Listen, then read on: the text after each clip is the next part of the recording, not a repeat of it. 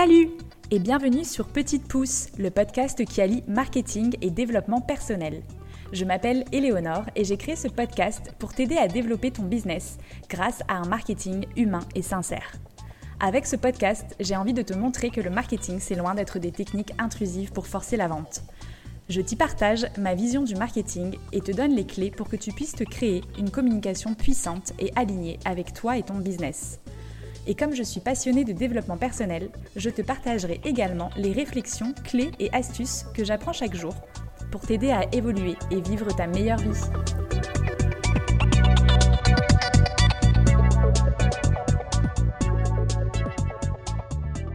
Je suis ravie de vous retrouver avec un nouvel épisode sur la création de contenu.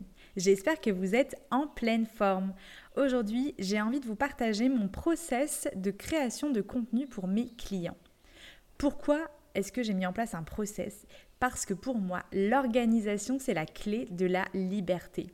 Et oui, vous organiser, c'est gagner du temps que vous pourrez consacrer à tout ce que vous voulez. Donc, organiser votre création de contenu, c'est gagner en clarté parce que vous allez avoir une vision claire des sujets que vous allez communiquer.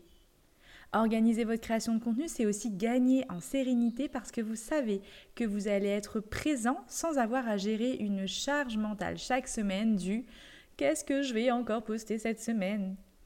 Organiser votre création de contenu, c'est aussi gagner en visibilité parce que les algorithmes, comme vous le savez, adorent la régularité.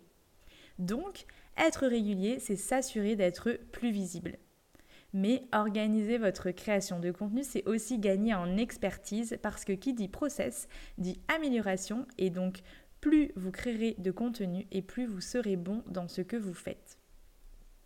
Alors c'est parti, je vous partage ma méthode en 7 étapes pour organiser votre création de contenu. Première étape, anticiper. En général, pour ma part, je travaille sur les contenus de mes clients un mois en avance. Et oui, ça me permet d'anticiper tous les projets à venir tout en restant flexible sur les projets de dernière minute. Le fait d'anticiper vos contenus le mois précédent vous permet d'avoir une vision beaucoup plus claire, mais aussi d'être en avance, entre guillemets, pour pouvoir choisir les jours, les périodes où vous êtes les plus motivés, les plus créatifs et les plus énergiques pour créer vos contenus en avance.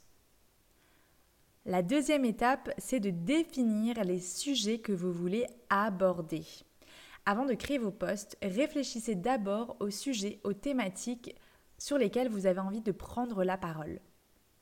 Alors, si vous êtes déjà à la partie organisation, normalement, vous avez déjà défini votre stratégie, c'est-à-dire sur quels réseaux sociaux vous allez être présent et avec quel message. Donc, réfléchissez bien pour chaque réseau social quel sujet vous avez envie d'aborder? Pensez par exemple aux événements auxquels vous allez participer, aux produits ou aux services que vous voulez valoriser, mais aussi aux actualités du moment pour pouvoir vous y adapter. Par exemple, la fête des mères, la fête des pères, Noël, etc. Mais aussi, vous pouvez regarder les journées mondiales intéressantes en lien avec votre activité pour en profiter et rebondir dessus. Troisième étape, planifier pour le mois dans un planning de publication tous les sujets que vous allez aborder date par date, jour par jour, réseau par réseau. Ça va vous permettre de caler vos posts dans un planning et donc d'éviter de parler deux fois des mêmes sujets, mais aussi de vous synchroniser avec les différentes actualités prévues. En général, moi, je prévois le planning euh, pour le mois euh, suivant vers le 20 ou le 25 du mois précédent. Et pour ma part, par exemple, je vous partage une petite astuce. J'utilise Excel Sheets sur Google Drive pour pouvoir accéder à mon planning n'importe où et n'importe quand, mais aussi pour pouvoir le partager en temps réel avec mes clients. Quatrième étape, une fois que tous les sujets sont planifiés dans votre planning de publication, vous allez pouvoir passer à la partie rédaction. C'est là où il faut écouter votre flow, votre énergie. Profitez d'un moment où vous êtes inspiré et créatif pour écrire tous vos posts. Petite astuce, vous pouvez vous faire aider par ChatGPT qui pourra vous donner une base de texte que vous pourrez bien sûr retravailler, mais c'est un super outil qui pourra vous faire gagner du temps pour au moins poser un petit peu les bases de la rédaction de vos posts. Cinquième étape, maintenant que vous avez rédigé l'ensemble de vos posts, vous allez pouvoir passer à la partie création de vos visuels. Pour chaque texte, vous allez pouvoir créer du coup soit des visuels, soit des vidéos, soit des visuels animés, des photos, des illustrations, bref, tout ce qui va pouvoir apporter de la valeur à votre poste en fonction de ce que vous préférez créer. Si vous ne savez pas quel, quel format choisir, je vous invite à écouter l'épisode dédié à la création de votre stratégie de communication. Je ne sais plus quel numéro c'est, mais vous il vous suffit de remonter dans les derniers épisodes et vous allez le trouver facilement. Autre astuce que je vous partage, si vous voulez créer des jolis visuels ou des visuels animés, vous pouvez utiliser Canva qui est un super outil que je vous recommande.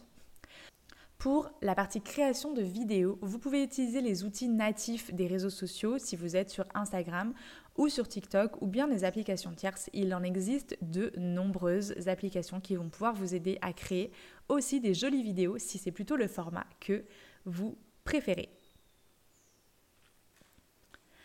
Sixième étape, maintenant je vous invite à relire l'ensemble de vos posts dans votre planning, d'y associer le bon visuel à chaque fois, puis de passer à la partie programmation. Et oui, le fait de programmer tous vos posts en avance, c'est ça qui va vous permettre de gagner en sérénité et d'enlever la fameuse charge mentale qui vous retient. Ça ne vous empêchera pas de poster d'autres choses de façon beaucoup plus spontanée, mais ça vous permet surtout de vous libérer un espace mental tout en vous assurant une régularité dans vos contenus. Septième étape, vous pouvez vérifier que tous vos posts sont bien programmés aux bonnes dates et vous pouvez aussi à ce moment-là décider de booster peut-être certains posts parce que vous savez qu'ils vont pouvoir vous apporter plus de clients, plus de visibilité, parce que ce sont des posts à haute valeur ajoutée et que le fait de booster va vous permettre d'être visible par des personnes qui ne vous suivent pas encore.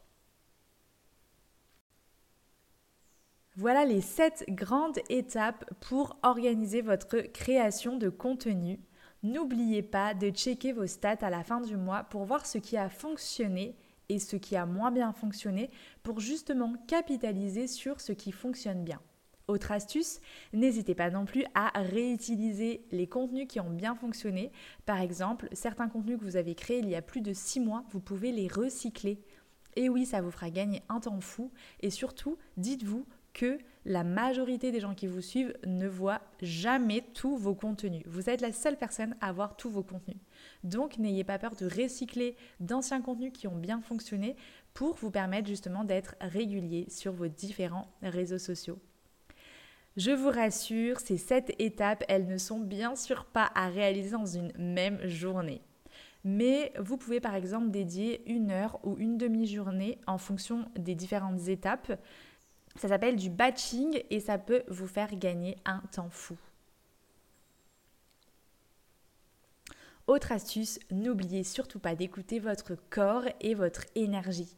Utilisez les jours où vous êtes créatif, inspiré et productif pour les étapes rédaction et création des visuels.